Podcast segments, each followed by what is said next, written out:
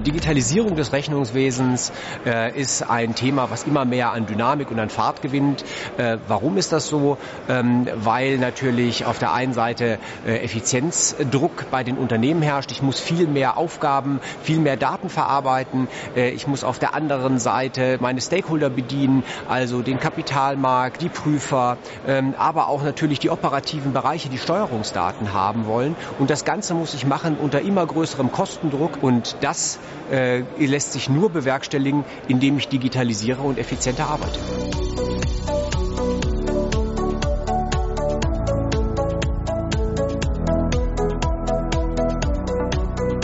Wenn wir über Digitalisierung im Finanzbereich bei Henkel sprechen, dann ist es ein langjähriger Prozess, der sagen wir, einerseits mit der Harmonisierung der Daten und ERP-Landschaft weltweit äh, gestartet ist, sodass wir gegen Ende des Jahres fast zu 85 Prozent auf einer SAP-Plattform laufen, was ein großer Fortschritt ist. Parallel zu dieser Harmonisierung lief eben äh, die starke Migration von Prozessen in Shared Service Center.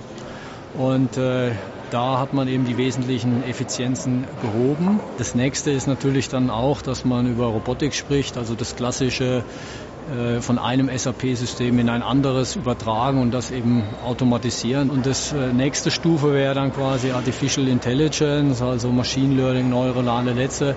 Da haben wir eben bestimmte Piloten, die wir äh, ausprobieren und da eben weiter lernen wollen und auch noch besser werden wollen wenn es um das Thema künstliche Intelligenz geht, lernende Systeme. Ähm, da trauen sich die Unternehmen mittlerweile erste Experimente durchzuführen, ähm, kommen aber zum Teil dann über Pilotprojekte nicht hinaus, sondern erleben auch erste Enttäuschungen, sodass viele dieser Experimente mit fortgeschritteneren Technologien dann auch wieder abgebrochen werden. Wir bei ProSieben sind im, im Bereich Digitalisierung mit dem 360-Grad-Blickwinkel unterwegs. Das heißt, wir schauen uns nicht nur die Tools und die IT an, sondern auch die Mitarbeiter und die, die Kunden. Und dementsprechend sind wir bei den Prozessen und bei den Fragestellungen auch ganz breit unterwegs. Es geht los mit MS Office, geht über Bots und, und Themen wie ERP, weiter dann hin in die zukunftsorientierten Themen wie Blockchain und äh, künstliche Intelligenz. Wir haben natürlich bei Pro7 Sat1 einen höheren digitalen Veränderungsdruck aufgrund der Tatsache, dass unser Produkt, unser Service, unsere Dienstleistung an sich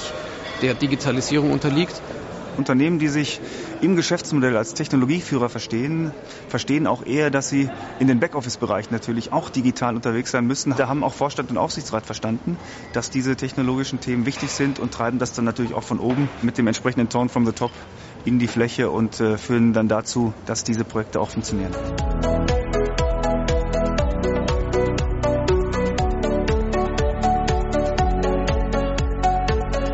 Die Digitalisierung und der Abschlussprüfung ermöglicht uns einen kompletten Einblick in unsere Mandanten. Wir entwickeln uns von der Stichprobenprüfung hin zu einer ganzheitlichen Prüfung und können damit natürlich auch vielfältige Themen aufdecken, die vorher in der Form nie aufgefallen wären.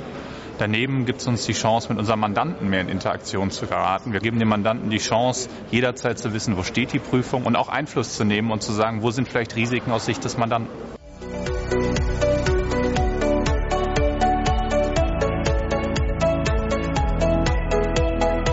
Viele Unternehmen haben die ersten Schritte in Richtung Digitalisierung äh, vollzogen, äh, sind dort, glaube ich, gut unterwegs. Es gibt viele Bereiche, die sich dann aber bei dieser Wegstrecke neu ergeben. Also welche Bots setze ich ein, welche Technologie setze ich ein, wie kann ich mein ERP-System äh, neu gestalten. Sustainable Finance wird auf einmal ein Thema, was vorher keiner auf der Rechnung hatte. Also die Themen gehen da nie aus, sondern die Dynamik wird eher größer.